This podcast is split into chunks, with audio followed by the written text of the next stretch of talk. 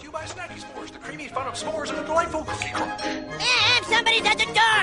Coming, hon. I can't see the TV. It's been six weeks since Saddam Hussein was killed by a pack of wild boars, and the world is still glad to be rid of him. Oh, look, Eric, it's your little friends. Fireman! What are you guys doing here? Oh, we did? Yay! Yay! Off to the Guten Morgen, Brazilian! Estamos aqui de volta depois de um longo tempo. Eu sou Flávio Morgenstern e você não é. Thank God we live in quiet little redneck podunk white trash.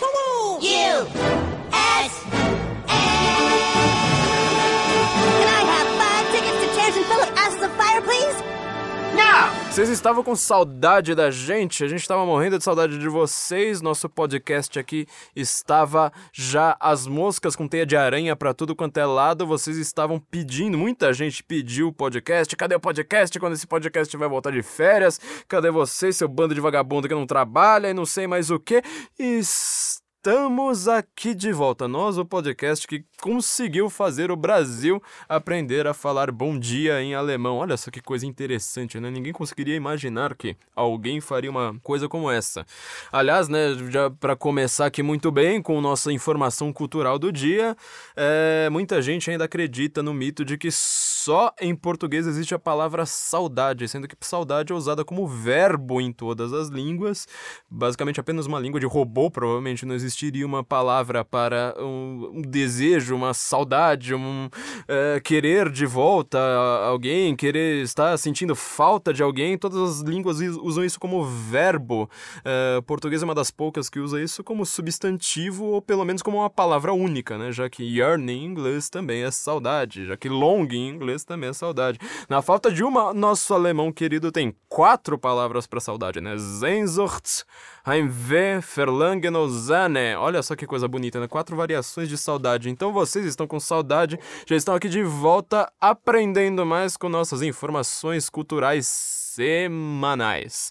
Guten Morgen! Bom, eh, nós tivemos um sucesso enorme desse podcast no ano passado, com. Sei lá, foi- fo- foram números bastante surpreendentes pra gente, eh, sobretudo nosso podcast a respeito de George Soros, né? Não é você que pensa o que pensa, George Soros pensa pra você. Nosso querido Olavo de Carvalho compartilhou, passou aí, eh, fez a propaganda, a divulgação aí do, do nosso episódio pra todo mundo. Foi um dos episódios mais ouvidos no Brasil em 2017, ali contando todos os episódios. Nós conseguimos já no nosso décimo episódio, que foi esse do George Soros, eh, entrar no top 5 do Brasil. A gente conseguiu ficar na quarta posição por um bom tempo. E já nos firmamos como o podcast, um dos podcasts de política, de notícias mais ouvido do Brasil. Isso porque a gente tem ainda menos de 30 episódios, né? Concorrendo com um monte de gente aí que tem 300, 400, às vezes até 500. Então, por favor, muito obrigado. É tudo que a gente pode dizer. Muito obrigado. Continuem ouvindo a gente. Sempre assinem nosso feed ali na, na,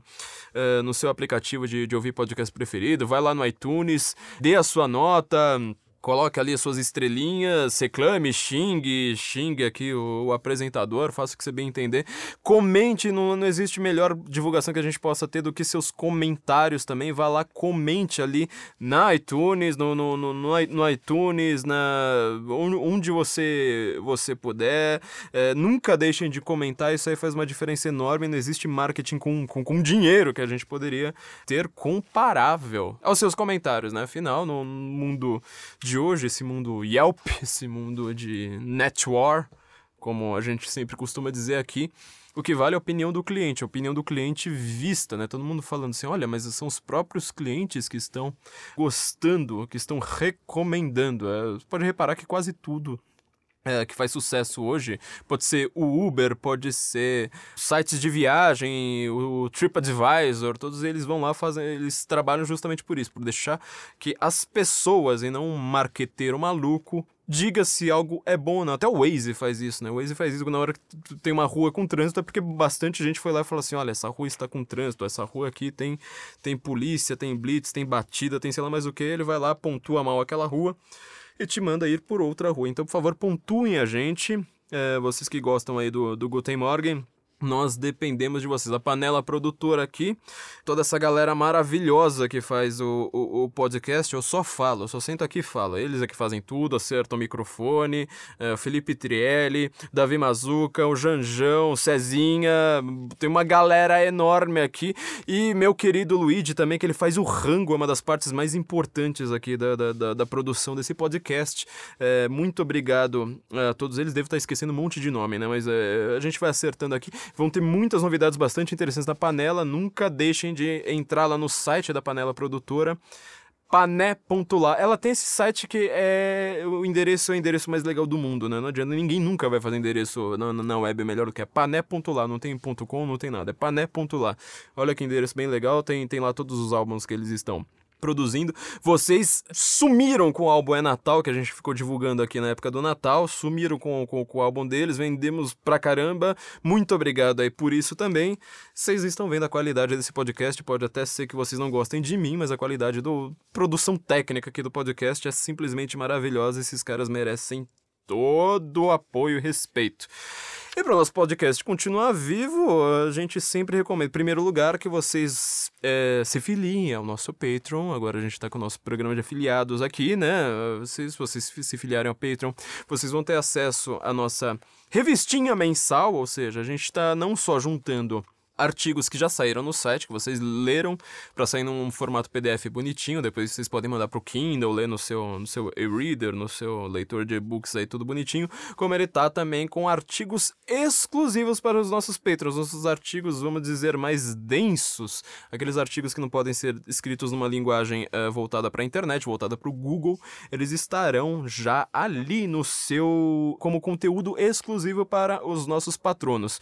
Nessa primeira nós, na verdade, nessa segunda edição, nós colocamos três artigos exclusivos. Nós não conseguimos fazer isso em dezembro. Foi uma burocracia enorme para a gente acertar várias coisas do site, é, coisas que vocês nem conseguem ver, né? Coisas internas ali da programação do site. Nós não conseguimos fazer os artigos, uh, um artigo exclusivo em dezembro, então nós colocamos não um, mas três artigos exclusivos agora para janeiro. Se você se filiar ao nosso Patreon, você vai ter acesso a esse conteúdo exclusivo. E só para começar, né, a gente acertou tantas previsões no ano passado, esse ano que a mídia disse que foi surpreendente, que ninguém conseguiria imaginar uma coisa como essas, que as eleições, o resultado ali do Brexit, o resultado do uh, o que aconteceu na Colômbia, o Donald Trump surpreendeu todo mundo, ninguém conseguiria ter previsto. Nós previmos antes. Então, nosso primeiro artigo exclusivo se chama justamente Previsões 2017. Nós estamos fazendo mais previsões. Se vocês quiserem saber as nossas previsões, o que, que a gente acha do que vai acontecer com o mundo, sobretudo agora na Europa, né? A gente tem que voltar nossos olhos para a Europa em 2017, sobretudo ali para a Alemanha e para a França. Vai ter muita coisa bastante interessante ali no nosso conteúdo exclusivo para patronos. E se você tiver uma empresa, tiver o seu negócio, sua pequena bodega e quiser anunciar, tanto no site quanto aqui com esses números maravilhosos que nós estamos obtendo aqui no nosso podcast Guten Morgen, por favor, entre em contato com a gente, que isso aí vai fazer toda a diferença para nós, vai pode fazer toda a diferença também para você, naturalmente. É, de novo aqui, o cliente tem sempre a razão. Então, por favor, para a gente conseguir manter no ar, vamos. Se você tiver aí seu negócio, quem puder contribuir, por favor, nos ajude. É, nós não temos grandes empresas, nós não temos um grande programa de marketing, nós não temos é, nada. nós não, só temos leitores e ouvintes, nós só temos isso, e é o que é, que é mais importante. Acho que quase todos os recados estão sendo dados. Nós estamos gravando aqui na quinta-feira. Hoje é importante que a gente lembre disso. Quinta-feira porque amanhã será a posse de Donald Trump. Então, como você provavelmente só vai ouvir esse podcast depois dessa posse de Donald Trump, se acontecer qualquer coisa nessa posse, se tentarem assassiná-lo, se assassinarem-no de fato, eu espero que não aconteça. Se qualquer coisa acontecer, a gente ainda não vai estar tá sabendo, porque nossas previsões são previsões geopolíticas, não previsões de quem é que está onde em cada lugar é, a qualquer hora do dia. É, são previsões diferentes, são previsões científicas e não previsões de mãe de Ná. Então nós não comentaremos a respeito da posse de Donald Trump que é o assunto supremo dessa semana, né? Nós não poderemos comentar sobre isso, nós estamos falando, vamos fazer uma coisa aqui tão retrógrada que é olhar para trás. Pra começar, por que, que você gosta do Guten Morgen? Pensa rapidamente nisso, né? Simplesmente falar assim, olha, eu gosto do podcast porque ele é divertido, porque ele sei lá mais o que. Não, eu quero saber que, exatamente, assim, qual a graça do Guten Morgen, o que que o sensoincomum.org, o que que nosso portal aí é, se destacou, se diferenciou em relação a outros sites. Por que é que as pessoas acabaram gostando no- da nossa ideia? Pensa rapidamente nisso antes da gente começar a falar do tema do dia, então. Eu acho que uma das grandes questões é que nós não temos já um público, vamos dizer, segmentado. Tanto no nosso site quanto aqui no nosso podcast, nós não tentamos falar apenas para as pessoas que concordam com a gente. Se você for ouvir, não vou citar nomes aqui nesse caso, mas se você for ouvir, ler, é, bom, basicamente fazer qualquer coisa, não só na internet, como até, sei lá, na, na, na grande velha mídia hoje, eles só falam para quem já está convencido daquela opinião que, a- que a pessoa vai ter. É, isso, na verdade, não, não- é exatamente uma análise, isso é simplesmente você falar para um público ganho. Acho que a nossa grande questão aqui no Guten Morgen, nossa grande eh, questão no, no senso incomum, é que nós tentamos não só apresentar coisas novas, eu acho que muito do conteúdo que a gente apresentou aí em 2016 em português, pelo menos só nós falamos, eh, foram pouquíssimas pessoas que falaram, por exemplo, a movimentação da Rússia ali, né, sobretudo ali próximo às eleições americanas, eh, foi uma questão era difícil até achar conteúdo em inglês a respeito disso. É, nós fomos apresentando coisas novas, mas nós também queremos convencer as pessoas que não concordam com a gente. Então, é, acabei de falar aí para quem gosta do, do, do nosso conteúdo, né? Mas vou falar uma coisa meio estranha. Nossos fãs não são exatamente nosso público-alvo. Nosso público-alvo é a gente ter um, um material, um texto, um podcast, qualquer coisa que seja voltado para quem não concorda com a gente, para quem ainda não está convencido do nosso lado. A gente não precisa falar só com pregar para já convertido. Isso é uma coisa que é estranha. Então, apesar de no- nós adorarmos nossos fãs, a grande graça, o, o que é muito interessante do, do que nós fazemos é justamente nós tentarmos falar com quem está do outro lado, porque senão a gente vai manter todo mundo do- do- do- no mesmo lugar. Tem uma grande lei do jornalismo que diz que as pessoas não leem jornais para se informar, elas leem jornais para confirmar o que elas já pensam. Então, os jornais já têm uma linha editorial pré-programada e as pessoas que concordam com aquilo compram exatamente aquele jornal para continuar acreditando naquilo. Nós não acreditamos nisso, nós queremos convencer outras pessoas. Então, toda vez que você estiver numa discussão aí pela internet, se envolver um tema aí que a gente já abordou, você, se você quiser lhe falar sobre grandes questões tipo aborto, grandes polêmicas, sei lá, política, qualquer coisa, nós temos ali alguns textos fechadinhos é, com quase um compilado a respeito da, daquele tema, justamente para convencer outras pessoas, não para falar só para nós, partindo do- do- dos nossos valores, do- dos nossos pressupostos. Também agora nós vamos começar ali a, a focar mais nos nossos drops, né? Comentando as coisas semanais, as coisas que não são eternas, as coisas temporárias. Aquilo que em, em jornalismo a gente chama de texto quente, ou seja, texto que tem um período muito específico, depois ele esfria e ninguém mais está interessado, a não ser quem vai fazer história. Eles serão mais curtos e estarão nos nossos drops ali no site. Bom, vamos começar o tema do dia. Como a gente não pode falar sobre Donald Trump, ah, Barack Obama, ele agora, quando você estiver ouvindo isso, ele será ex-presidente americano. A América não é mais governada por Barack Obama. Obama, Obama ele foi considerado um presidente eh, quase assim um turning point da história americana. Acho que concordando ou não com ele, todo mundo sabe que isso é bom, basicamente é um fato da vida, né? não tem quase nenhum juízo de valor nisso. Ele foi uma, um, um símbolo ali muito importante da história americana. Ele entrou com o lema Yes, we can e com o tema Hope. Ou seja, né, nós podemos, e também falou em esperança quando ele precisou se. quando foi a, a, a sua reeleição. É, nós estamos ouvindo aqui no jornalismo para tudo quanto é lado que a sua administração foi uma administração scandal free. A gente usa até o termo em inglês.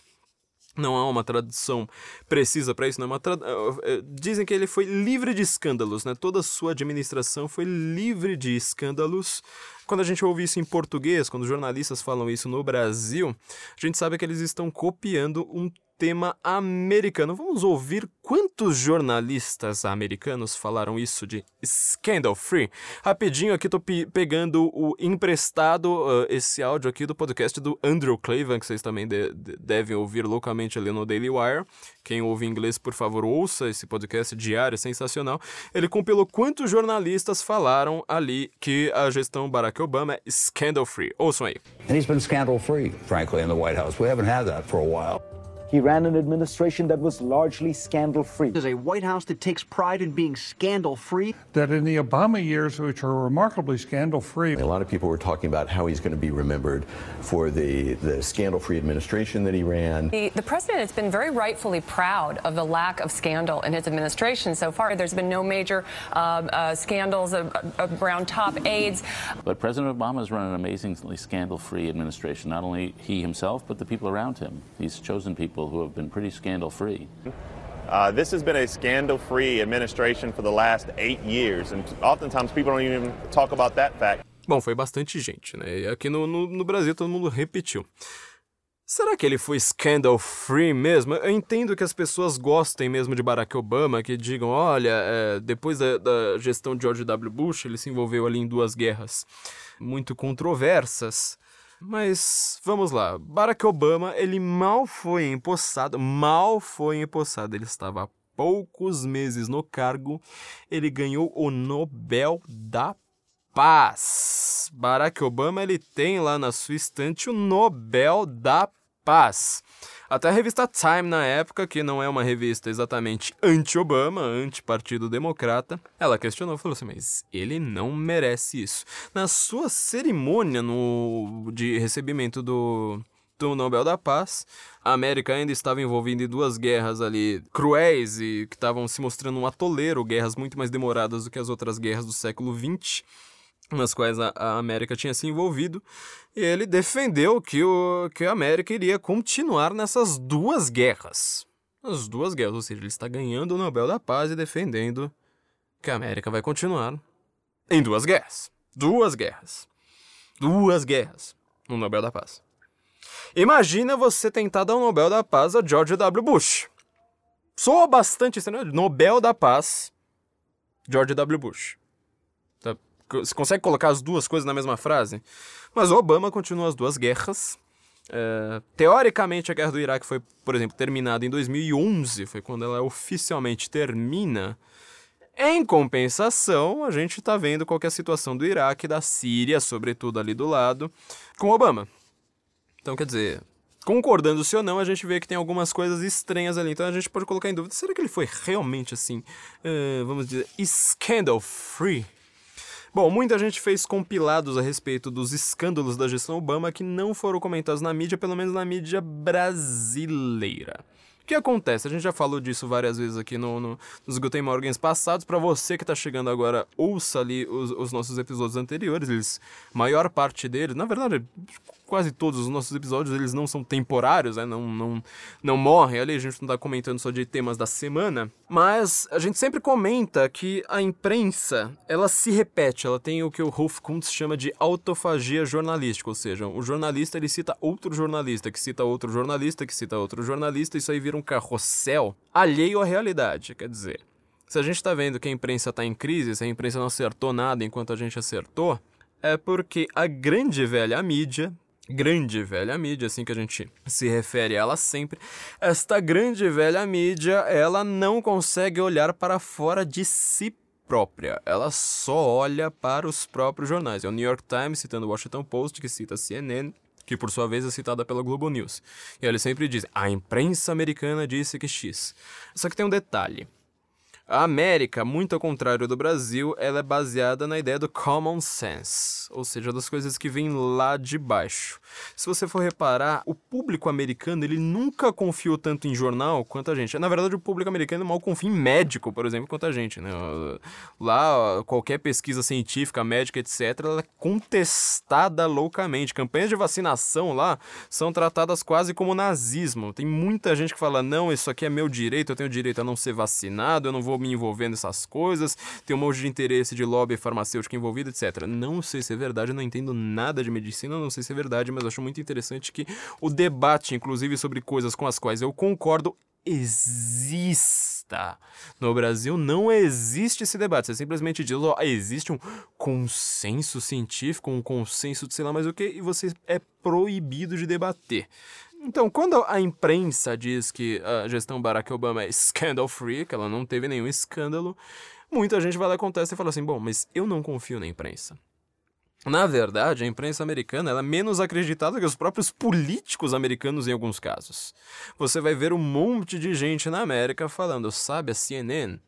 Eu ouço para ouvir o que ela conta de mentiras.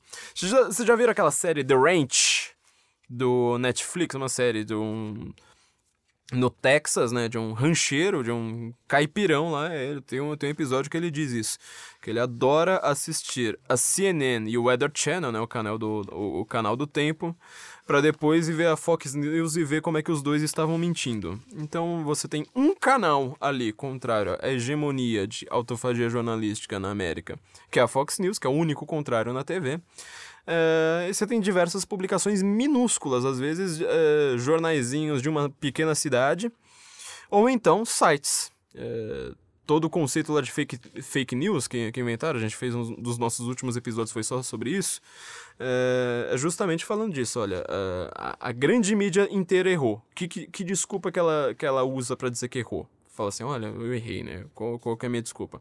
Ah, que esses pequenos jornais são notícias falsas. Por isso eles influenciaram o tamanho da eleição, como se um pequeno jornal fazendo uma notícia falsa fosse influenciar mais do que a CNN elogiando Hillary Clinton o tempo todo. A gente viu que isso é uma desculpa, fake news foi uma coisa que é, backfire, né, um tiro que saiu pela culatra. Hoje a gente chama uh, de fake news justamente a CNN, toda essa turma aí, a gente fala assim, suas, suas, suas uh, notícias são completamente falsas. O Donald Trump, por sinal, fez isso, né? Pontou o dedo na cara da CNN e falou: vocês são fake news, you are fake news.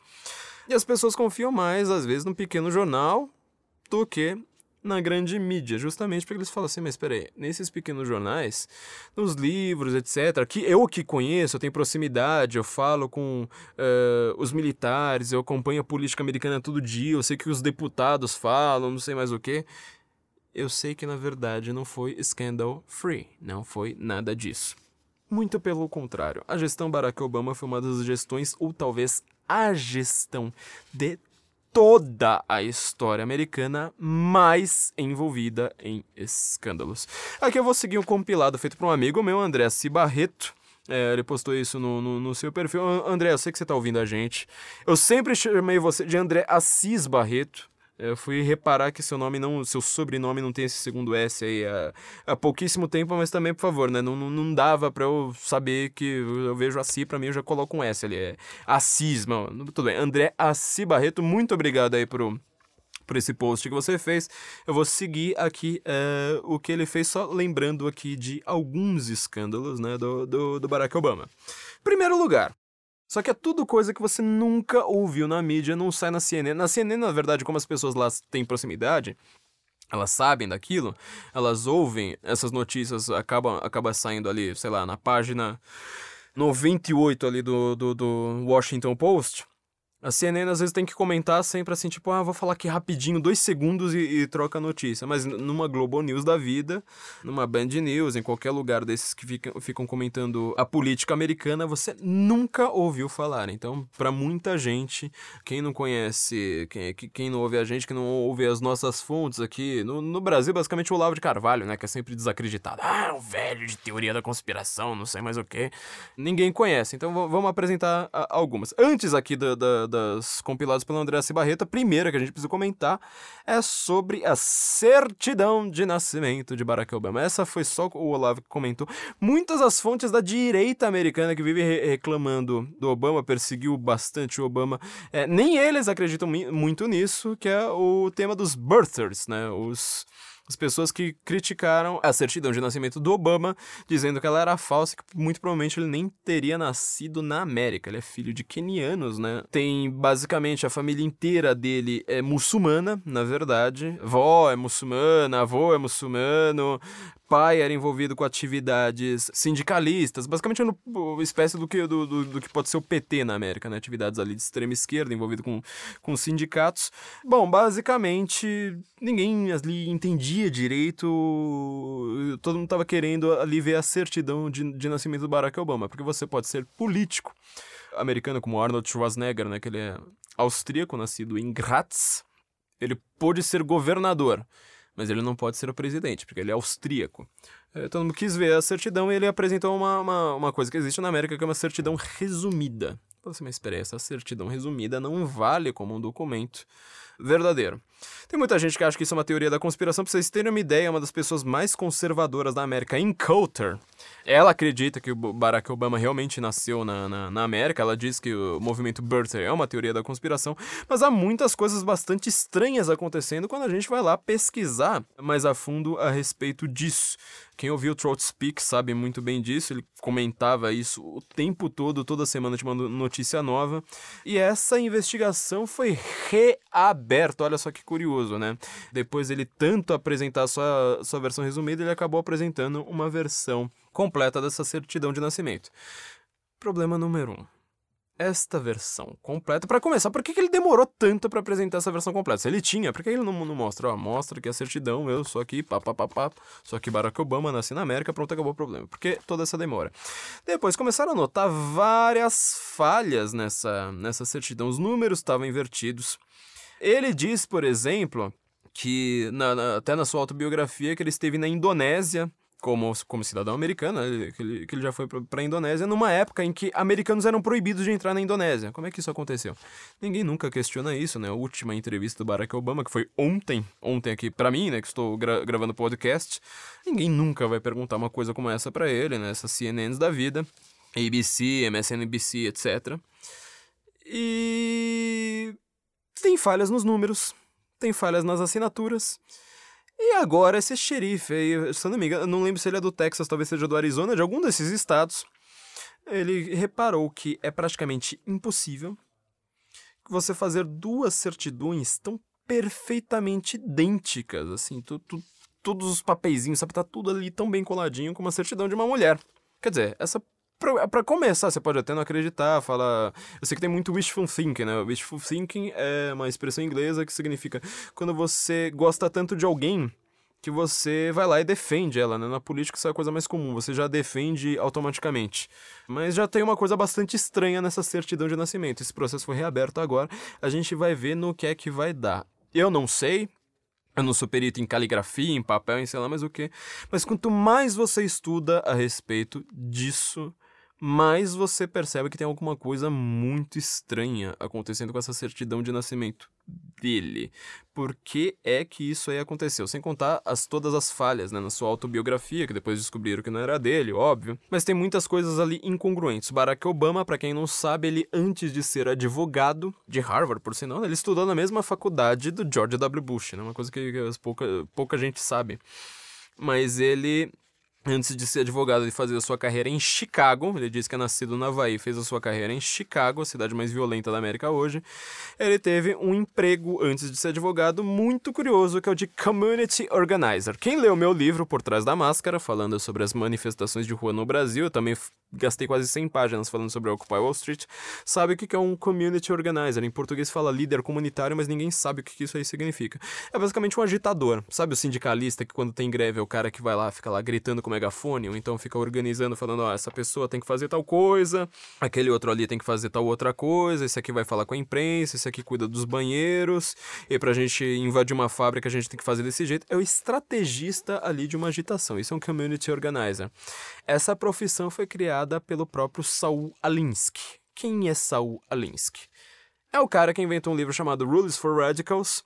Esse livro é um livro de, obviamente, for Radicals, é um livro para a extrema esquerda, dizendo como você conseguiria implantar uma espécie de socialismo na América. Para se ter uma ideia, se eu não me engano, é a dissertação de mestrado. Tenho quase certeza que é isso, se não for a monografia, acho que é a dissertação de mestrado de Hillary Clinton. De Hillary Clinton, essas pessoas que todo mundo acha assim que não é de esquerda, não, na América não existe esquerda, não sei mais o que. Essa dissertação de mestrado de Hillary Clinton se chama There's Only the Fight, The Saul Alinsky Method. É uma explicação do método de Saul Alinsky para você fazer agitações, e agitação não é simplesmente uma passeata ali na frente, é coisa envolvendo assassinato, como ganhar dinheiro ali com tráfico de drogas, com terrorismo, etc., com narco, narcotráfico para, para você financiar a sua organização, etc. Ela faz uma tese de mestrado sobre isso e o principal, a profissão que ele inventou era a profissão de Barack Obama. Saul Alinsky foi preso, estava envolvido em várias histórias ali envolvendo assassinato, inclusive seu mentor foi o Al Capone. Chicago não, não te aguenta, né? Então, a gente vê que a, a sua biografia tem vários pontos bastante uh, curiosos, para dizer o mínimo, uh, mas pouca gente sabe disso. As biografias de todos os outros ex-presidentes foram vasculhadas do avesso, é só você olhar agora para Donald Trump do Obama, pouca gente sabe sobre isso. Todos os livros que saíram sobre eles é, foram praticamente boicotados pelas livrarias, quase todos eles faliram. Teve muitas incongruências sobre ele. Bom, vamos começar com a sua gestão agora, então, de, depois do, do, do, do pré-Obama. Agora vamos para a sua gestão. Primeiro escândalo, aqui já a compilação do André, meu, meu amigo André C. Barreto, foi o caso Fast and Furious. Não estou falando do filme, estou falando de uma operação envolvendo narcotráfico na fronteira com o México. O que aconteceu? Basicamente, aqui a gente vai ter que falar tudo bem resumido porque é muito escândalo. O, André aqui compilou 10, eu adicionei um. Talvez eu tenha que falar de mais algumas coisas, então vamos ter que falar muito bem rapidamente, senão a gente não vai ter tempo de, de comentar tanto escândalo. Basicamente era o seguinte: descobriram supostamente com, com, com, a ideia de combater uh, o narcotráfico, que a polícia estava fazendo ali alguns acordos com uh, as quadrilhas ali, os cartéis que cu cuidam do tráfico, ali na fronteira com o México. Quem assiste séries americanas já viu isso aí um, monte, né? Sons of Anarchy tem isso, é tipo uma... uma um polícia sabe, né? A polícia sempre sabe quem é traficante, só que você precisa do flagrante e tal, ter toda aquela investigação, você quer chegar sempre no, no chefão, você quer o, o grande transporte, né? Não dá pra, pra ficar prendendo tudo quanto é é, noiazinha no meio do caminho, isso aí dá, dá, dá, um trabalho muito grande. Então a polícia, às vezes, ela faz alguns acordos com traficantes para conseguir chegar no traficante maior. Isso é uma coisa normal, como delação premiada, né? Acontece. está pe pegando uh, um cara mais baixo para chegar no cara mais alto uh, na cadeia do crime, isso é uma coisa normal. Agora, o que descobriram nessa operação é que a polícia americana, dinheiro do pagador de impostos americano, estava uh, sendo usado para dar armas para os cartéis. Certo? Armas. Essas armas, como todo mundo sabe, elas são muito controladas, apesar do país ser uma, da, da América ser um país livre, né? Com a sua segunda emenda permitindo que o cidadão use armas para impedir justamente a tirania governamental. Estas armas, elas acabaram. Você consegue rastrear rastrear, né? Tem sempre um númerozinho ali, né? Que os criminosos tentam raspar não sei mais o que. Perceberam que essas armas é, resultaram pelo menos na morte de 300 mexicanos. Entre esses, é, e mais um americano. Foram mais de duas mil armas. O US Border Patrol começou a falar assim: olha, mas outra agência aqui parece estar dando armas, não tem informação nenhuma, não teve discussão pública nenhuma a respeito disso tem muitas armas aqui que estão envolvidas nisso. Para se ter uma ideia, a Pamela Geller, a Pamela Geller é uma das jornalistas que mais denuncia a islamização do Ocidente, né? De novo, essa coisa do common sense, né? Uma coisa da, da, bem americana. Ela não tá na CNN, ela não tá num grande canal de TV, não tá no New York Times da vida. Só que os pequenos sites aí que a gente faz, como o nosso senso em comum, as pessoas como, conseguem perceber, mas peraí, esse cara fala mais da verdade, mais da realidade que eu vivo do que a CNN, né? Na hora que tem um, toda hora tem atentado terrorista islâmico, a CNN e a Globo News vão lá e falam o islamismo é a religião da paz. Aí você vê que, que, que os islâmicos não são bem assim, que o, a imigração islâmica, ao invés de ser só, tipo, ah, vai ser só uma festinha, eles vão vir aqui ficar felizes aqui com a gente. Não, eles vão lá, eles estupram as mulheres, eles têm uma cultura completamente diferente, eles não querem respeitar a Constituição americana, bem ao contrário, por exemplo, dos sírios e libaneses que vieram para São Paulo aqui, que eram cristãos, estavam fugindo justamente desses caras atualmente desses muçulmanos, ela é uma das jornalistas que mais denuncia a islamização da América. Ela fez um concurso para desenhar Maomé, ou seja, você ia lá, mostrava seu desenho de Maomé, o melhor desenho de Maomé ganhava. Uma coisa assim que poderia. É, a primeira emenda da Constituição Americana permite, fala, ó, o que não tem religião oficial, que as pessoas têm liberdade de expressão, de imprensa, etc. Pode, pode, pode, pode, pode. Não tem. Ah, não, pode, pode. Não... Ah, mas ofendeu. Pô, problema dele. Se você tá ofendido, pode. Liberdade de expressão é isso. Liberdade de expressão não é você permitir a expressão de quem concorda com você, de quem discorda de você. Bom, ela, quando ela fez isso, ela tentou ser assassinada. Quer dizer, não ela tentou, né? Tentaram assassinar ela, não tentou ser assassinada. Mas tentaram assassinar ela com uma arma do Fast and Furious. Então a gente vê.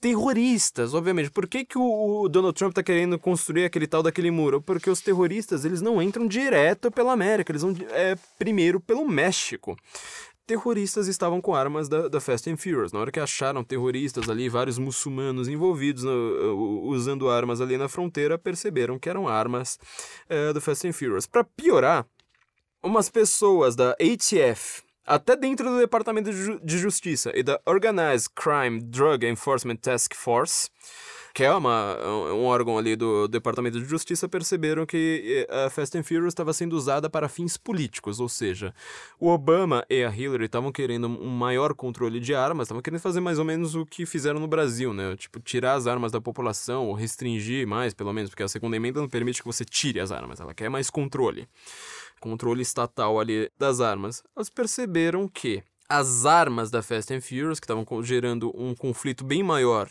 na fronteira com o México do que estava sendo na gestão anterior do George W. Bush, estavam sendo usados para você falar: Ó, oh, tá vendo? A gente precisa ter maior controle sobre armas. A gente precisa ter um maior controle sobre armas.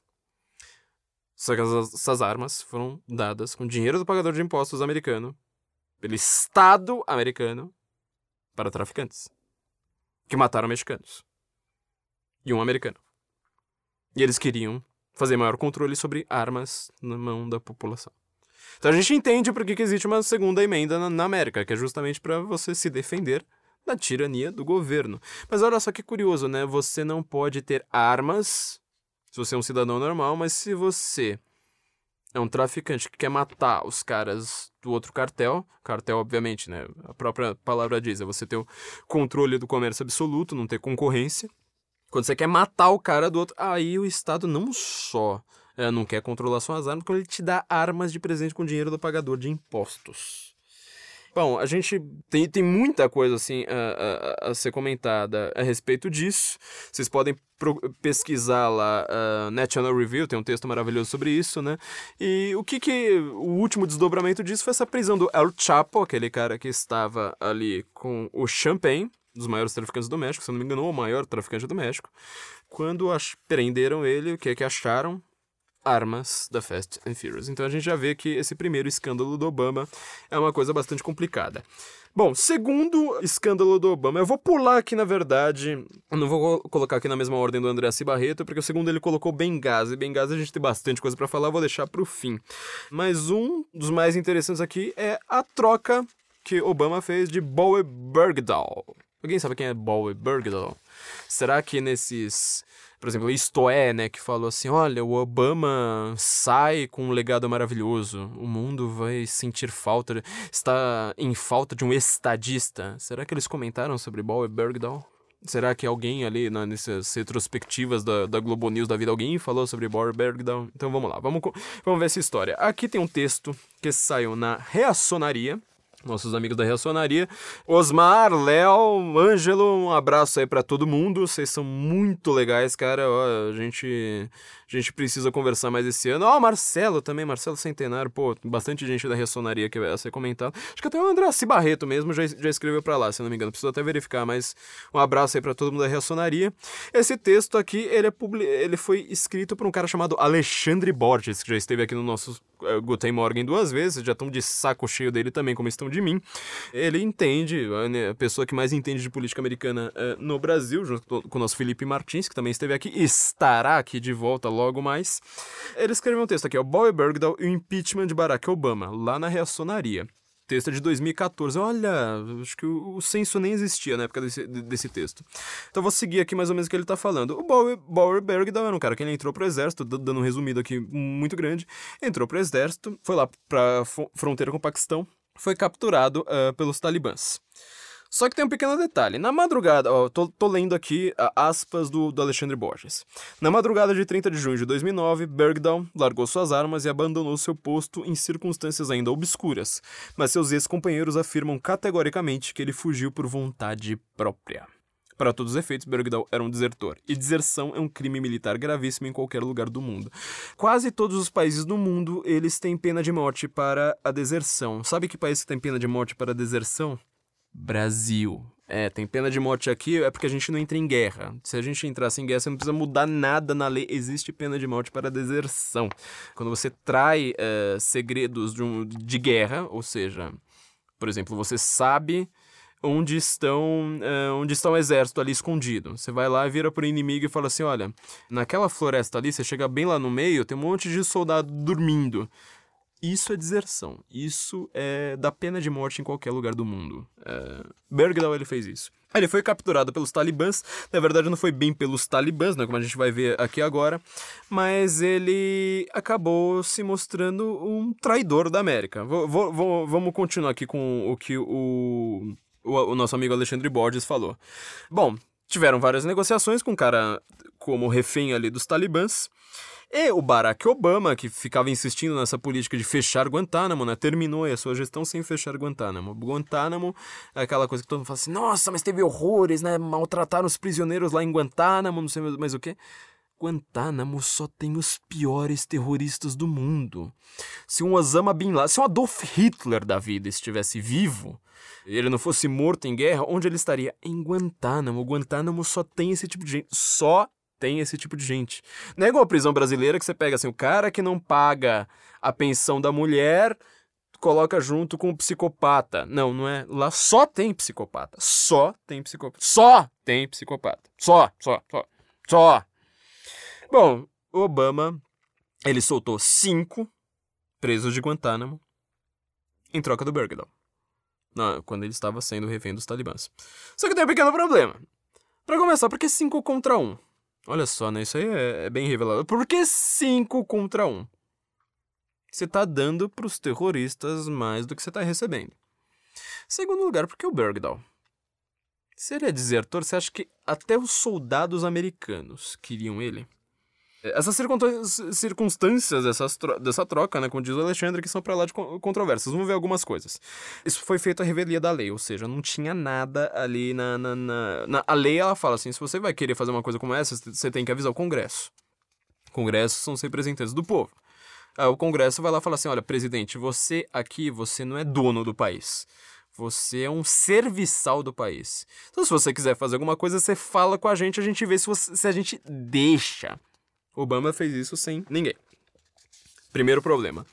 Segundo, mesmo assim, olha só, até alguns democratas foram lá e exigiram explicações, tipo a senadora californiana Dianne Feinstein, é, Feinstein, né, pronunciando em inglês. Pediram mais explicações, o Obama foi lá e falou assim, não, mas a gente tinha urgência e tal, porque ele estava em péssimas condições. O problema é que a gente viu vídeos do cara saudável e sorridente eh, logo após a soltura. Então você fica assim, mas peraí, como ele está em péssimas condições? Esse bypass aí no Congresso não faz sentido. Segundo, para complicar ainda mais um pouco, quer dizer, o cara tá saudável e sorridente. Por que, que ele tá cinco anos supostamente preso ali na mão dos caras, dos terroristas? Tão feliz, assim, tipo, tão bem tratado, né? Tipo, tem tudo do bom e do melhor. Tem alguma coisa meio estranha nisso aí, não tem? Bom, você já, acha meio estranho o cara ter largado, né, o, seu posto ficar perambulando ali pelo Paquistão sozinho, né? Provavelmente uniforme militar e tudo mais. Então, quer dizer, tem alguma coisa muito estranha. Ele precisaria ter alguma. Como a gente disse, né? Não é 5 contra 1, um, já ficou me- meio estranho. Quando você faz uma negociação como essa, e pensa nisso, porque fica com isso na cabeça, porque na hora da gente falar de Benghazi, a gente também vai ter que comentar sobre isso. Quando você faz uma negociação como essa, qual o recado que você está passando? Terroristas. Sequestrem mais americanos. Que a gente dá mais terroristas soltos pra você. Quer dizer, você tá perdendo. Você tá perdendo. Você tá dando mais pro terrorista do que você tá recebendo. Isso tudo o Barack Obama, ele próprio, hein, gente? É, para quem desconfia que o cara é muçulmano, parece que não é, a coisa não é assim tão, tão, tão bizarra, né? Ele tem um irmão muçulmano, né, que já apareceu. Inclusive ele deu voto pro Trump, né, mas é uma coisa curiosa porque ele já apareceu negando Israel, né, com aqueles panos eh, palestinos, né, que em inglês diz from the river to the sea, né, não sei como é que se fala em árabe, mas é, é, não existe Israel, né, a Palestina é do rio até, até, até o mar, então é, tem gente bastante estranha na família dele, é, ali nessas questões de islamismo, ele tá sempre ali defendendo o islamismo, como a gente já falou na entrevista com o Alexandre Borges, né, dele falando do Estado Islâmico. Presidente do Afeganistão, ali, né, era, era fronteira com, com, com o Paquistão, mas ali no, no, no, no Afeganistão.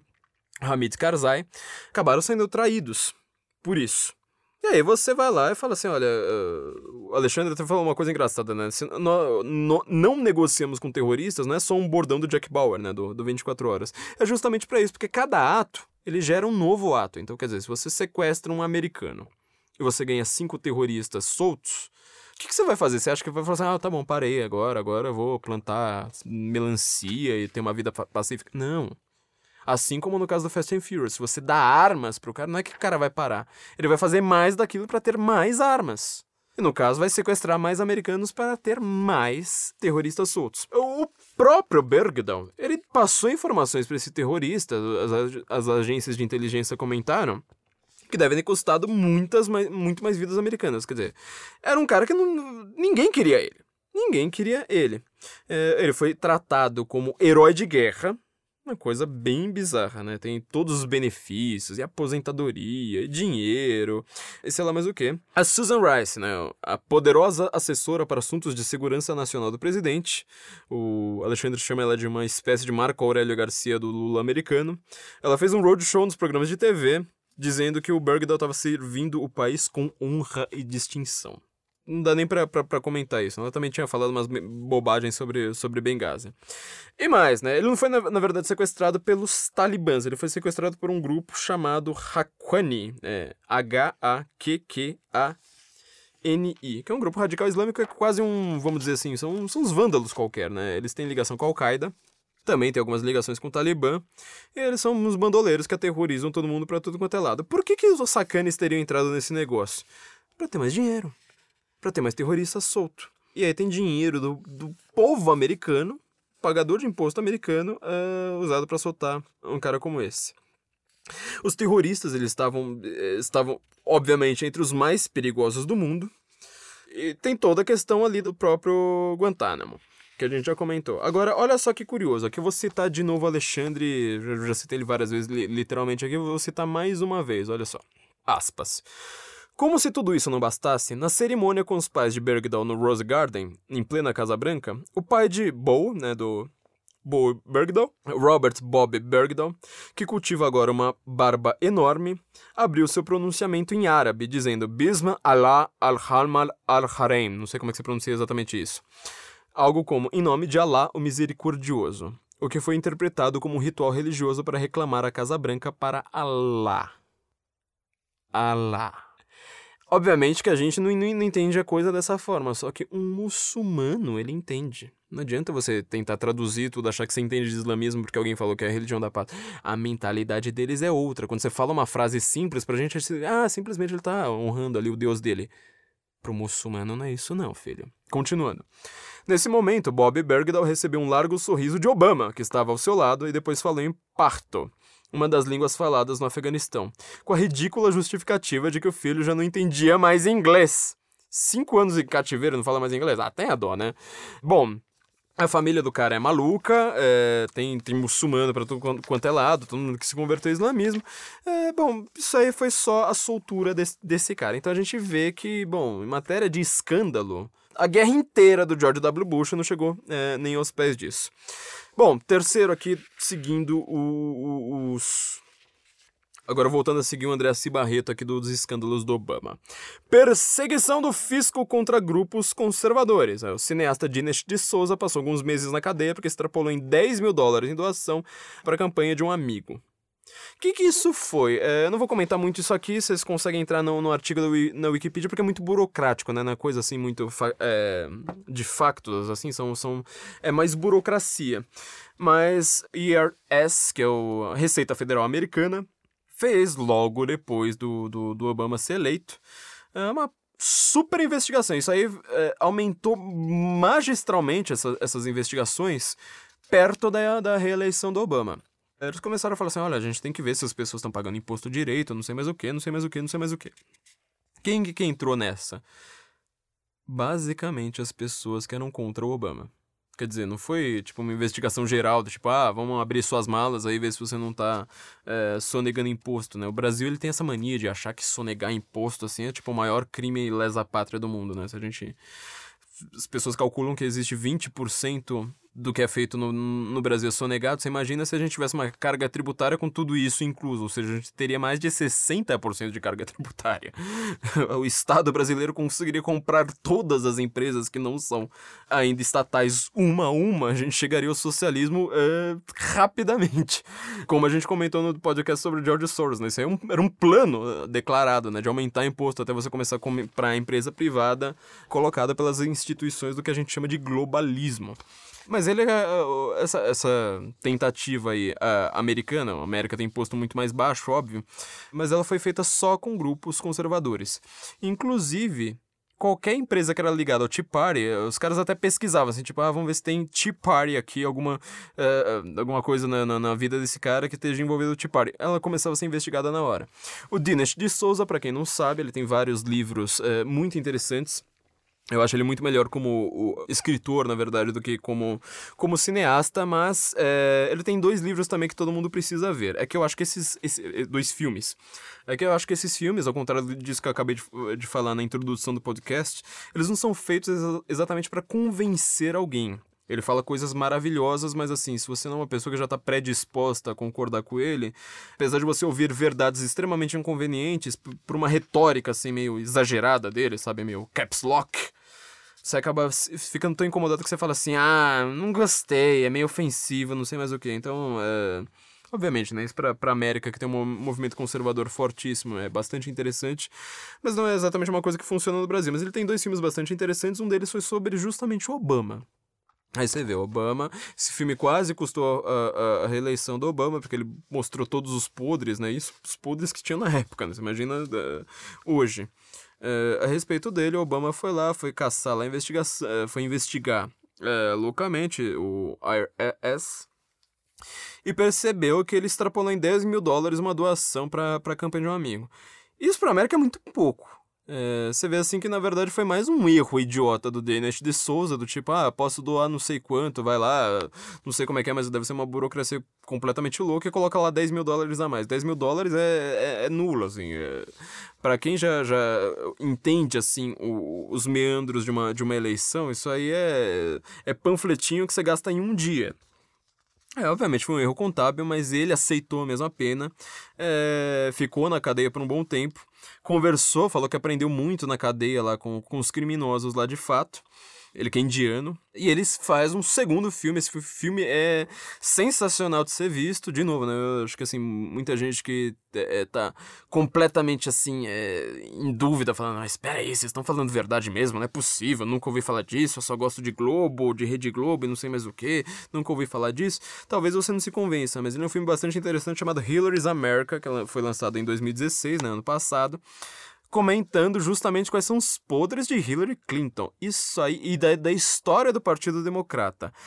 Esse filme, pra quem é, quer realmente encarar a verdade que ele tá dizendo ali, mesmo com, com seu estilo ali um pouco exagerado, é assustador. Pra dizer o mínimo, o Partido Democrata ele tem uma história assustadora. Ele vai ficar como dica cultural de hoje, porque a gente não vai ter tempo pra dar, dar das dicas culturais, então vejam este filme, além do último que a gente, que, que a gente vai dar. Então você vê uma perseguição uh, como a Seria como a Receita Federal aqui começar a caçar todo mundo que não era do PT, ou o Temer agora começar a caçar todo mundo que não é temerista. Se bem que eu não sei se existe alguém que defenda Michel Temer, é, é, o vice da Dilma, né? A gente só chama Michel Temer aqui de o vice da Dilma, porque é o que ele é. O vice da Dilma, então não sei se existe alguém que defenda o Michel, Michel Temer, mas é como ele caçar todo mundo, ou o PT, que na verdade fez isso várias vezes, caçar todo mundo que é contra o PT com os órgãos do Estado. Então isso aí foi um outro escândalo bem tenso.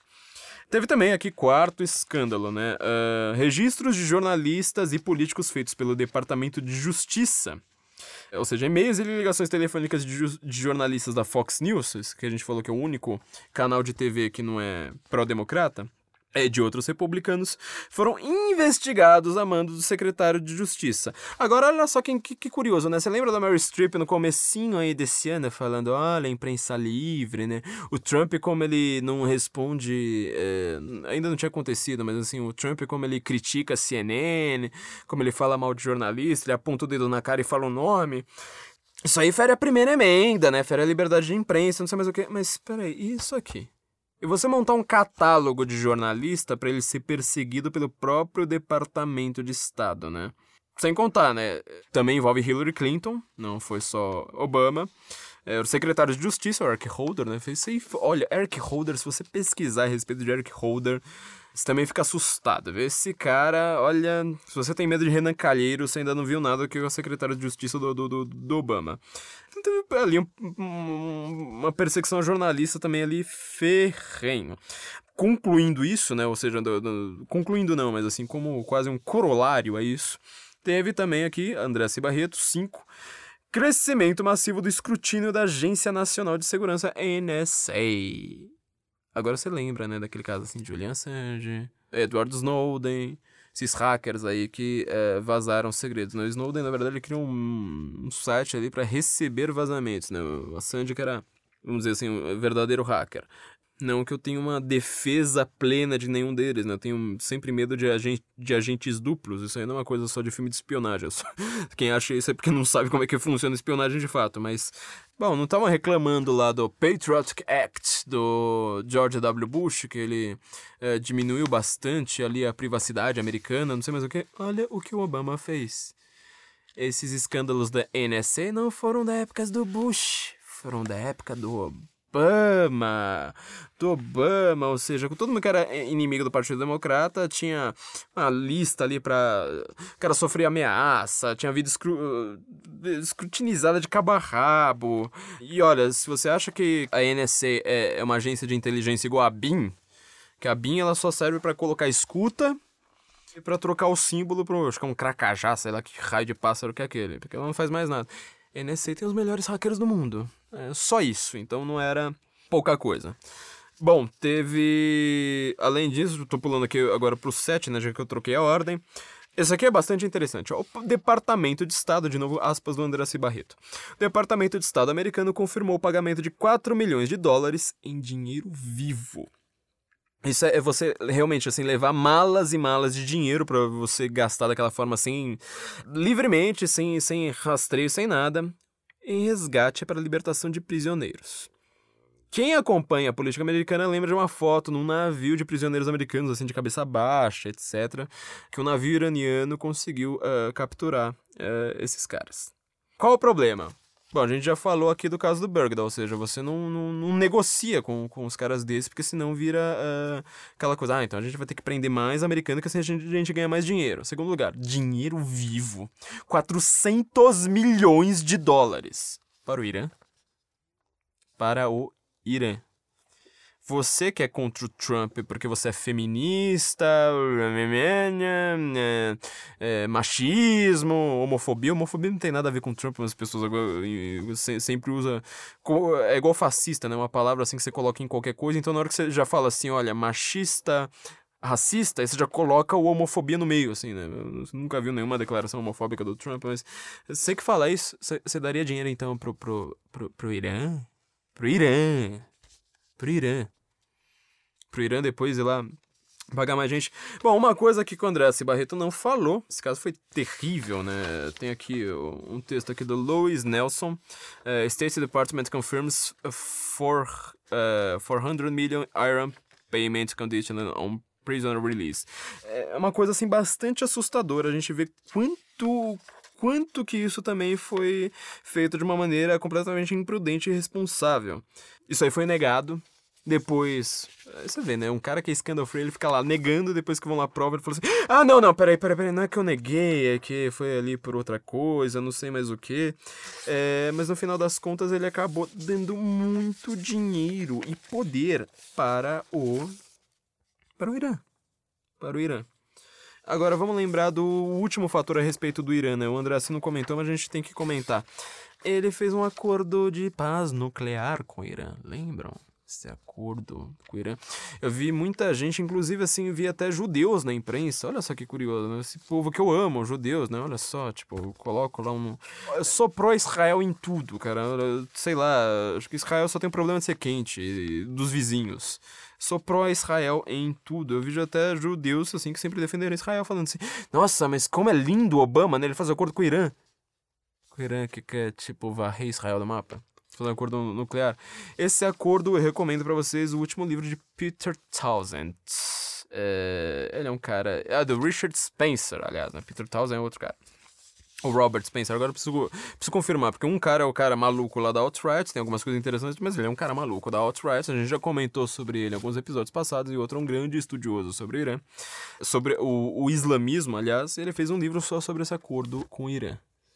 Vocês podem ouvir um pedaço ali do livro na American Conservative University. Assim, basicamente, o Obama falou assim: olha, se a gente for fazer uma inspeção, você tem que deixar a gente inspecionar seu programa nuclear. A gente vai deixar vocês enriquecerem urânio. Só que a gente vai ter que inspecionar. Só que se a gente for inspecionar, a gente tem que avisar vocês com 30 dias de antecedência. Você acha que algum país livre do mundo, normal do mundo, assim, civilizado, que não seja retardado, uh, que sabe, que não leia Brasil 247, você acha que algum país inteligente do mundo quando tem um programa nuclear, precisa deixar. Falar assim, não, em 30 dias com antecedência você vem aqui me ver? Sem contar. Se você pode enriquecer urânio, você pode simplesmente falar assim: olha, então faz o seguinte, você vem inspecionar aqui, a gente, beleza. Só que a gente pega uh, as ogivas, ou seja, na hora de criar uma bomba nuclear de fato, a gente enriquece o urânio aqui e compra toda a ogiva pronta de quem vai vender pra gente. Ou seja, a gente não precisa montar a bomba. A gente já tem urânio para fins pacíficos, só que na hora que a gente precisa do resto da bomba, a gente compra. Quem é outro parceiro nuclear do Irã? Vamos tentar lembrar. Olha, tem o Brasil no meio, o Brasil de Dilma Rousseff, Brasil do PT. Eu lembro do Lula com, com a Madina Errados nos braços para cima e para baixo. E não vi ninguém de nenhum blog feminista reclamar disso. Até mesmo quando a Dilma tava para ser eleita, a primeira eleição dela, a Sakiné, lembra dela? Nem sei que fim que ela deu, ela tava para ser apedrejada no Irã por ter traído o marido morto, eu não vi nenhum blog feminista reclamando disso, né? Eles reclamam do machismo o tempo todo, eu não vi nenhum, porque iria complicar as eleições de Dilma Rousseff, né? Mas, além do Brasil, tem mais alguém... Ah, lembrei. Tem a Rússia. A Rússia tem ogivas nucleares. Ela pode entregar ali, sabe, só o formato para eles não ter lá, tipo, uma bomba nuclear, você só coloca uma coisa dentro da outra, acabou o problema. Esse é o Obama que vocês gostam? Isso aqui não é teoria da conspiração, viu, gente? Isso aqui é coisa que você pesquisa. É, algumas dessas fontes, por exemplo, desse aqui do, do, do, pagamento de 400 milhões, que eu tô usando aqui esse texto do Louis Nelson, que eu, que eu mandei vocês é, lerem, é, cita ali, ó, Newsweek, Wall Street Journal, é, é só texto de, da grande mídia que é pro Obama. Quer dizer, tipo, até eles vão lá falar assim, olha, mas peraí, né, também nessas horas não, não dá pra ficar a favor. Teve aqui vários. Esse aqui tem que ser resumido, né? Não, e olha só que curioso, né? Antes da gente passar. O, o site que o André C. Barreto usa como fonte aqui, né? Recomendando aqui: Iron Payment Hostage Release. É o político. O político, para quem vê House of Cards, ele é citado o tempo todo, é um site que é completamente pró-Obama. É, mesmo eles, ninguém aguentou essa história, né? Quem não quer terrorismo, ah, Oba, o Irã também é o país que mais financia terrorismo, provavelmente, no mundo. Talvez só, só perca para a sua vizinha, irmã rival, a Arábia Saudita, que por sinal doou quase 20% do, do, da eleição de Hillary Clinton, né? Todo mundo fala assim dos hackers russos, né? Ah, hacker russo influenciou a eleição americana. Aliás, é para mim o último escândalo, da, penúltimo escândalo da, da, da, gestão Obama é essa história, né? De hackers russos. Ninguém tem prova nenhuma disso, mas ele vai lá, faz todo aquele teatrinho, né? Pra todo mundo acreditar nessa narrativa. Mas quem comenta que a Arábia Saudita influenciou a eleição americana pagando 20% ou 30% provavelmente ah, das despesas de uma candidata, que gastou quase 10 vezes mais do que o outro, que é chamado de magnata. Ele é magnata porque ele é pão duro. Ele não queria gastar com nada. Quem estava a favor dele estava em desespero falando: filho, gasta alguma coisa. Não fica gastando só quase 1% do que a outra mulher gasta. Caramba! E 20% e ninguém comenta isso, né? Da, da, da, influência da Arábia Saudita. Também degola a gente. A Arábia Saudita, para quem acha que o Estado Islâmico não é islâmico, é até a mesma coisa do, do, do, do Estado Islâmico. É degolar a gente, é, se você é adúltero, não sei mais o que, anda sem véu, gay, atira de prédio. É tudo a mesma coisa, viu, gente? É tudo a mesma coisa, só que lá é reconhecido. É oficial é um parceiro americano que provavelmente Donald Trump vai tratar agora de. É, cortar as asinhas. Mais um aqui correndo pra gente pra frente. A agência do serviço secreto, responsável pela segurança do presidente do, dos Estados Unidos da América, passou por diversos escândalos sobre a administração do Obama, que não dá nem para comentar, mas na Reuters aqui o artigo que ele recomenda é U US USA Secret Service. Procura isso pela Reuters, você vai achar uma lista de escândalos. Não é um escândalo, é uma lista de escândalos. Mais um aqui que a gente já comentou com o Alexandre Borges. O Alexandre, ele, apesar de ter. Foi só uma pergunta que eu fiz para ele numa das entrevistas que eu fiz com ele. A primeira. É, nos podcasts passados, ó, e-mails da secretária de Estado Hillary Clinton. Quem lembra desse escândalo? O Alexandre lá explicou muito bem, apesar de ser numa, numa pergunta só.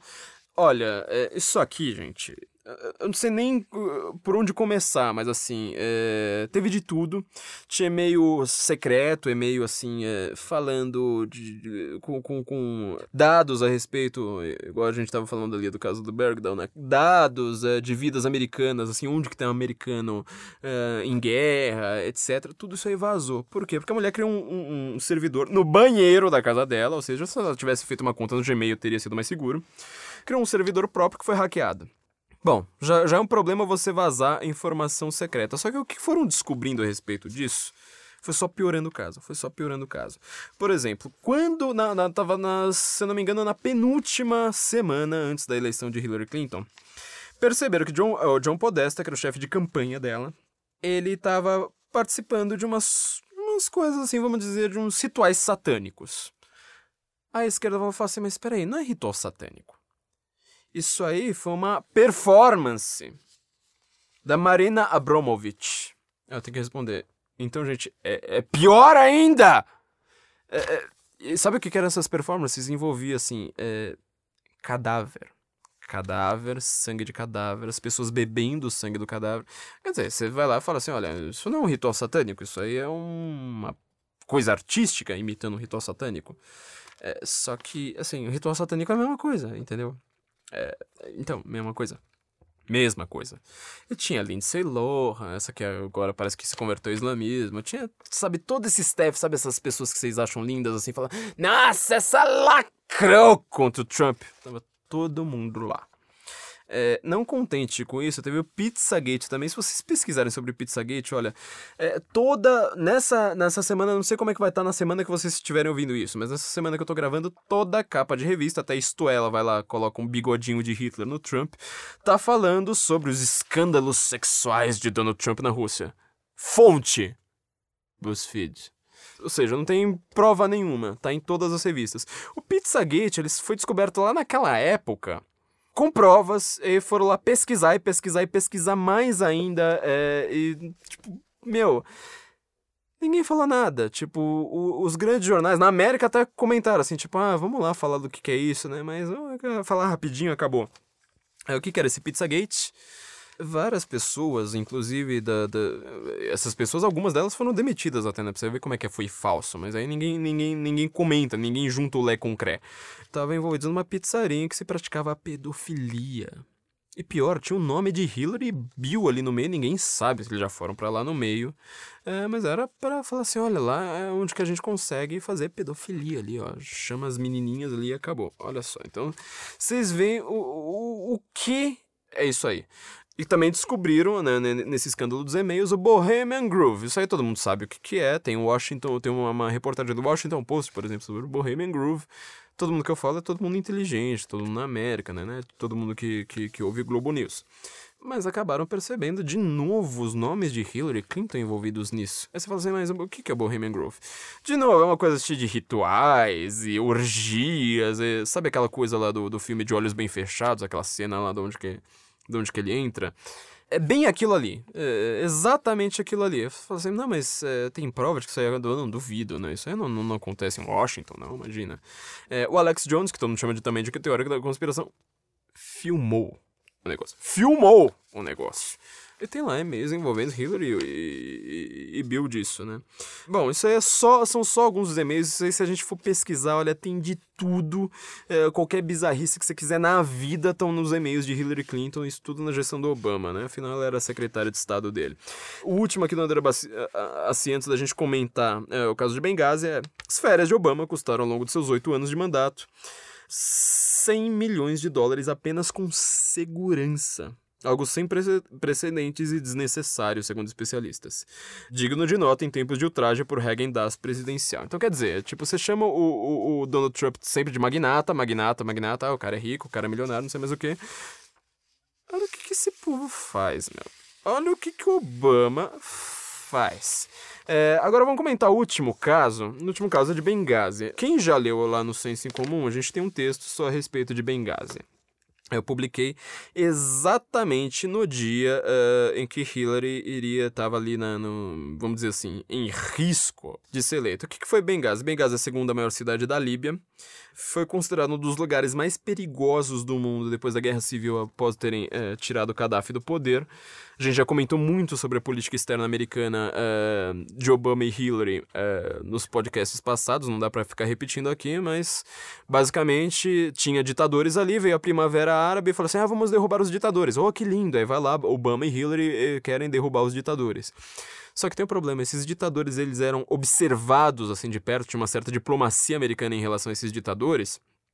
Que a esquerda vai lá sempre, sempre fala: É, mas é. Os Estados Unidos apoiam ditadura pela, p- p- ao redor do mundo. Apoiam porque é o mal menor. Na hora que cai o ditador, cai o Sisi no Egito, o que que entra? Irmandade muçulmana, sai matando todos os cristãos possíveis. Pô, caiu o Sisi não, caiu o Mubarak, né? O Sisi entrou depois. Gaddafi, a mesma coisa. Isso porque o Gaddafi já quase é, entrou em guerra ali com, com o próprio Reagan. Então, quer dizer, tinha um motivo pra isso antes do Obama. Obama é que é uma anta. E aí vão lá, tinha uma embaixada em Benghazi, que é a segunda maior cidade da Líbia. Trípoli a primeira, Benghazi era legada ao caos. Era uma grande favela. Vocês podem ver no filme 13 Horas, ah, Os Soldados Secretos de Benghazi. Benghazi se escreve B-E-N-G-H-G-H-A-Z-I. Benghazi. O que, que acontecia? Tinham dois prédios ali. Um prédio de operações americanas normal, que todo mundo sabia ali, tinha uma bandeirinha americana, todo mundo sabe, aqui tem americano. E tinha um anexo secreto da CIA. Ou seja, era secreto, ninguém podia saber que a CIA estava operando ali. O que acontece? No dia 11 de setembro de 2012, ou seja, comemorando 11 anos, comemorando os muçulmanos, os os muçulmanos realmente comemoram o, o- o atentado do 11 de setembro de 2001 em Nova York. É, 11 anos depois, no Egito, começou a ter um motim ali por causa de um videozinho chamado The Innocence of Muslims, que é um videozinho tosco, assim, de, um- de humor, tosco, completamente tosco, mal feito, sem graça, tirando sarro dos muçulmanos. Olha só, você derrubou o Mubarak, que permitia cristãos, permitia ali outras coisas. Quem tava no poder não era mais o Mubara- Mubarak, então qualquer coisa que é co- contra muçulmanos, todo mundo sai matando. Teve um puta motim ali no Egito, é, no Cairo, e avisaram, assim, falaram assim, ó, todas as embaixadas aí no Oriente Médio, tomem cuidado, 11 de setembro já é uma data que não é pra sair na rua, não sei mais o que, tomem cuidado. É, em Trípoli tava razoavelmente ok, só que em Benghazi, como é um favelão, não, não tava lá tão ok assim. Aí começa, tipo, o dia passou completamente normal. No final do dia, começa a ter um tiroteio ali na, na- na frente da, da, da operação secreta, da, da- da embaixada americana de fato ali, né? Acho que os americanos, todo mundo sabia que os americanos estavam. Começa a ter um puta tiroteio. Quantas pessoas estavam cuidando da segurança ali? Quantas? Pra vocês terem uma ideia, a polícia diplomática cuidava da, da, da segurança diplomática do embaixador que estava ali, resolveu ir ali pra Benghazi naquele dia, sair de Trípoli pra Benghazi, tinha duas pessoas. Enquanto isso, no anexo da CIA, que era o anexo secreto, você fala assim, não, mas aí vai ter, tipo, nossa, aí vai ter segurança de fato, hein? Tinha seis pessoas. Seis pessoas pra cuidar da segurança de um negócio secreto gigantesco. Por quê? Porque o Obama ele tem essa política igual ao brasileiro, né? Fala assim, tem que desmilitarizar a polícia, cortar gasto, não sei mais o quê. Bom, no lugar mais perigo- perigoso do mundo, várias vidas americanas tinham só seis pessoas pra cuidar disso. Bom, começou a dar um puta tiroteio, acabaram matando o ditador. É, ele não foi morto em tiros. É, vejam o filme, o filme do Michael Bay. Não sou o maior fã do Michael Bay, mas esse filme. Eu, li o livro, recomendo também, assim, pra quem quer extrema. um- uma coisa assim, com todos os detalhes do mundo. Assim, o cara fez uma pesquisa maravilhosa. É, 13 horas, se chama 13 horas. Vai estar o link lá pra vocês comprarem é, nesse post do Senso em Comum. Bom, ele foi morto porque chegaram, se trancaram num, num quarto do pânico que era a prova de balas, só que aí tacaram diesel pra tudo quanto é lado e tacaram fogo no prédio. Você imagina que morte maravilhosa que é essa, você morrer, que- quem não sabe, quando você morre asfixiado, você não perde a consciência assim. Gasolina, ela queima, você respira aquele pó. Aquele pó, ele vira líquido no seu pulmão em questão ali de segundos, você morre afogado em gasolina fervente. Ela queima seus órgãos por dentro. É uma morte extremamente lenta e dolorosa. Ah, O embaixador morreu assim, um técnico de operações da, da a técnico de informagens, morreu assim. E, bom, apareceu um. Alguém foi lá e falou assim: bom, temos que ir lá, né? Mandar os caras da, da, da- CIA ali do anexo irem lá cuidar disso. O Bob. Ninguém sabe quem é o nome verdadeiro dele. É o único nome que não é, não é comentado nem no livro nem no filme. Esse tal de Bob era o chefe da CIA lá, lá, lá na- no, no anexo, né? No anexo secreto. Falou assim: não, gente, não, não vamos mandar ninguém. Não, não, não, não vamos mandar ninguém. Deixa esses caras, uns, uns mercenários que a gente contratou aqui, cuidarem disso. Olha só o, o problema. Acabaram indo mesmo sem, sem o Bob, o Bob lá ligando pra Washington, ou seja, ligando pra Hillary o tempo todo, falando: ó, nós estamos sob ataque, ligando pra Trípoli e ninguém mandava nada. Problema número dois. Tô aqui lendo só, só os títulos, mas esse é um texto que vocês precisam ler, viu, gente? O texto que tá lá no Senso em Comum. Benghazi às 13 horas de Hillary Clinton. Problema número dois. Era ano de reeleição do Obama. Qual que era a, a política do Obama? Falou assim, nós controlamos o Oriente Médio, né? O Estado Islâmico logo, logo iria dizer muito bem que, que, eles fizeram. Não poderiam mostrar nenhuma... nada pro público, nenhuma demonstração pro público de que o Oriente Médio estava mal. Então, quer dizer, a Hillary Clinton, que era secretária de Estado, que cuidava disso, dessa questão internacional, resolveu não falar nada para América.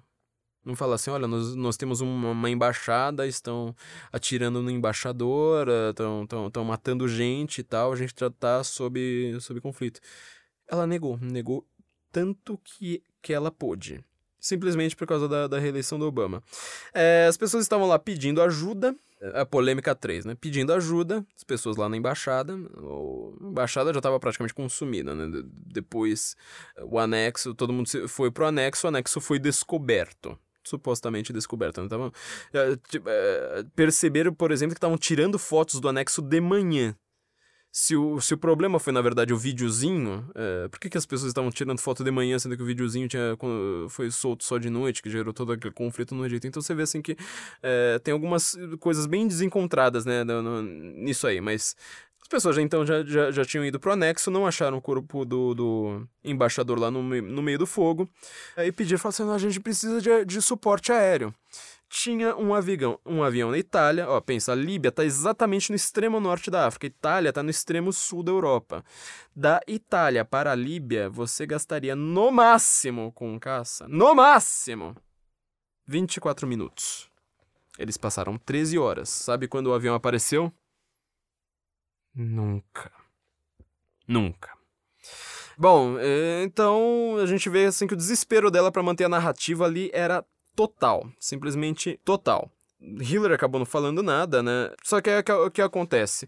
No meio aí, no meio dessa madrugada, era noite né, em Washington, madrugada na Líbia, acharam supostamente o corpo do, do, do, do embaixador. Aí estavam lá os líbios lá falando: olha, nós estamos aqui com o corpo, não sei mais o que. Cenas horríveis. Isso aí tá tudo no YouTube, gente. Tá, tá tudo no YouTube. Vocês nunca ouviram falar disso na Globo News, mas tá lá. Qual que foi a resposta de Hillary? Ah, isso aí foi por causa de um videozinho. Foi por causa de um vídeo. E a propósito, nós aqui da América, nós respeitamos o islamismo, que é a religião da paz, e nós é, não gostamos de quem ofende o profeta Maomé. Essa foi a resposta de Hillary Clinton, com as pessoas morrendo, americanos é, morrendo lá. Bom, muito tempo depois, é, vocês vão ver lá no filme como é que é, essa coisa se desenrola, vocês vão ver nesse texto meu. Muito tempo depois ela faz um discurso, quer dizer, chegam lá quatro corpos americanos, Vejam o filme, não vou, não, vou, não vou falar de quem mais, que, que, isso já é muito spoiler.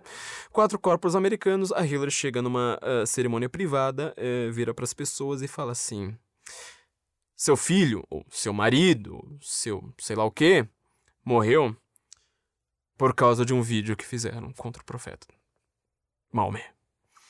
É, pra vocês terem uma ideia, isso aí com o caixão das pessoas ali.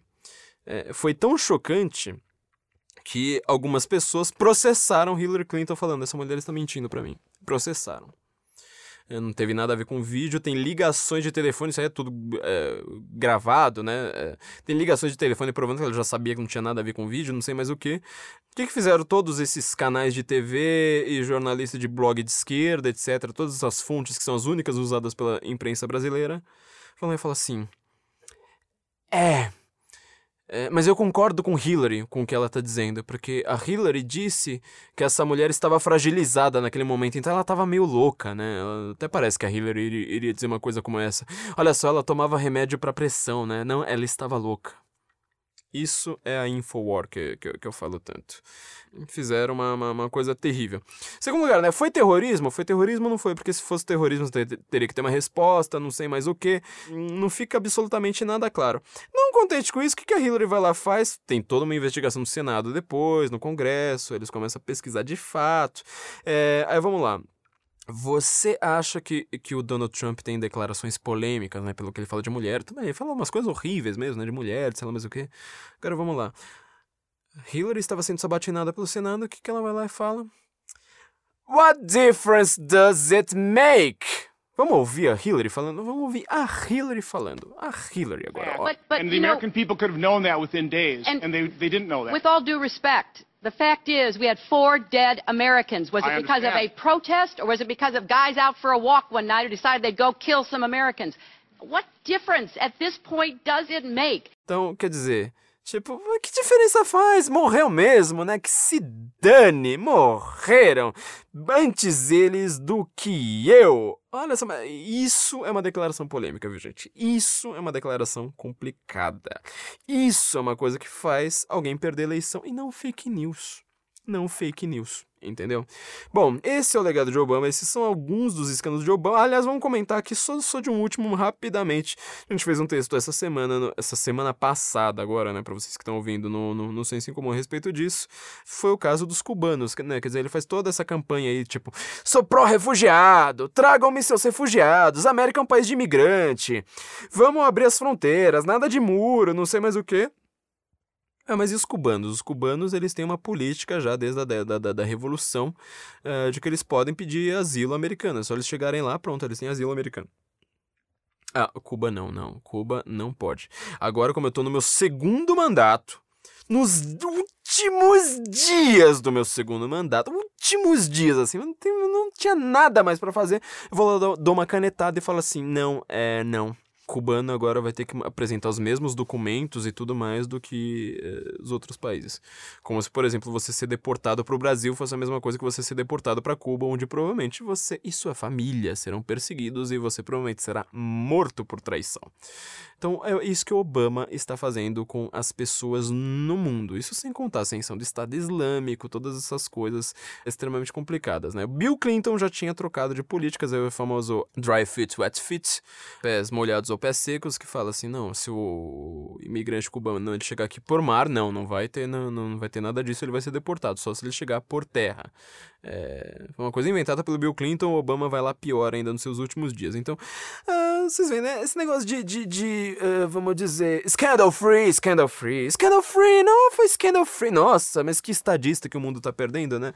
Bom, Talvez você, não sei se você se convenceu ou não, tem muita coisa aqui para você pesquisar caso você tenha discordado sobre tudo. Se você concordou comigo, também pesquise, não vai é, ficar só é, com a minha opinião. É, tem muita coisa a ser pesquisada que não sai no Brasil. Então, este é o legado de Obama. Este é o grande legado de Obama. Para vocês terem uma ideia, no último. Nos últimos meses, agora não lembro exatamente em qual mês que foi, mas há pouco tempo, talvez uns dois, três meses atrás um, um jogador de futebol americano que é Colin Kaepernick. Ele é negro, ele falou assim: Olha, eu não vou me levantar na hora que o hino americano estiver tocando porque eu não concordo com a América que, que Obama vai lá e faz? Vai lá, tipo, fala assim, não, mas eu te dou todo o suporte. O Obama, ele se referia à bandeira americana, ele nunca usava como, como pin, né, como o, o Trump faz. Né? Hillary também não usa como um pin, assim, colado no, no, no terno. Ele se referia à, à bandeira americana como that flag. I would not use that flag. É, já foi visto com tocando o hino nacional com as mãos placidamente depositadas sobre as nozes, ao invés de colocar a mão no peito, como um civil deve fazer. Mas ele foi lá, aplaudiu esse, esse Colin Kaepernick por não se levantar na hora que ouviu o, o, hino. O Kaepernick, ele nasceu de uma, de uma mãe solteira que o colocou para ado, adoção. Foi para escola, mostrou que era talentoso, ganhou uma bolsa de, de é, escolar, né? Lá para você ser esportista é exatamente o contrário daqui. Lá tem uma liga universitária, lá é exatamente o contrário daqui. Você precisa ser de uma universidade, etc. Precisa estudar. Quando ele tinha 27 anos, ele assinou um contrato de 143 milhões com os 49ers de São Francisco. Quer dizer, a história desse cara só poderia acontecer na América, mas nenhum outro lugar do mundo. É exatamente o país do qual ele se recusa a se levantar na hora de celebrar o hino. Então, gente, este é Barack Obama, este tipo de gente que ele defende, este é o legado de Barack Obama. É, obviamente que a gente precisa também comentar aqui algumas coisas boas é, que ele fez. É muito interessante que a gente tem um presidente negro na América, um país em que os negros são minorias, eh, que os negros também foram escravos e quem libertou os escravos foi o teve um partido que ele foi inventado só para legalizar, só para acabar com a escravidão, como é que foi o nome? Ah, Partido Republicano. É, Partido Republicano do Lincoln. Aí cês, isso vocês vão ter que ver lá, ah, são as duas recomendações culturais do, do, do, do dia, né? O livro 13 horas, o filme 13 horas, Soldados Secretos de Benghazi e o filme que a gente falou do Dinesh de Souza, Hillary's America. Se não me engano, ele tem no Now, eu acho. Vocês vão ver qual é a ligação dos democratas com a escravidão. Por que, que agora todo mundo, todo mundo que é de esquerda fala assim? Mas eu sou contra o racismo. Sendo que a esquerda ela promoveu o racismo e a descriminalização por séculos, inclusive na América. Foi na América que teve um turning point falando assim: não, mas peraí, em vez da gente escravizar esses caras, sabe o que a gente pode ter? Mano, eles votarem na gente, a gente dá um empreguinho e coloca eles no subúrbio. Antes era plantation, agora a gente vai criar bairros negros, é, coloca um monte de imigrante ali, a gente coloca em bairros de imigrantes o voto fácil. Olha só, a gente vai ter sempre votos deles, ainda a gente vai falar que agora a gente defende os caras. Nós que fomos a favor de manter a escravidão. Mas o Partido Republicano, que é o partido de direita americano, foi justamente criado para combater a escravidão. Olha só como as coisas são, né? Bem ao contrário do que a gente diz. Afinal, um tal de Lincoln, né? Abraham Lincoln, que acabou com a escravidão no, no, na, na América, era, me, era republicano. Olha só, né? Como, como as coisas são. Então vocês vão ter que ver isso lá no, no no Hillary's America, uh, do Dennis de Souza, também vejo o filme America, We Imagine the World Without Her, que é anterior é, também vejam, é simplesmente fundamental. Mas é bastante interessante que a gente tem um presidente negro na América, uma minoria lá que, que já, já, sofreu de tudo. Isso prova, na verdade, só a superioridade da América que ele não respeita. Agora a gente só tem isso. Quer dizer, ele foi um símbolo. Ele ganhou o prêmio Nobel da Paz sendo um símbolo vazio, oco. É, não temos mais nada a dizer, mas vamos dizer assim: é, a gente vai catalogar aqui rapidamente é, as coisas boas que tiveram na gestão Obama.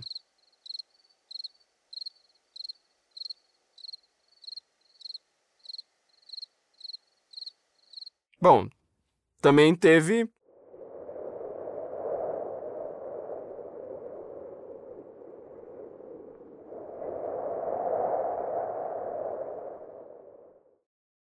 E para não dizer que a gente é injusto, também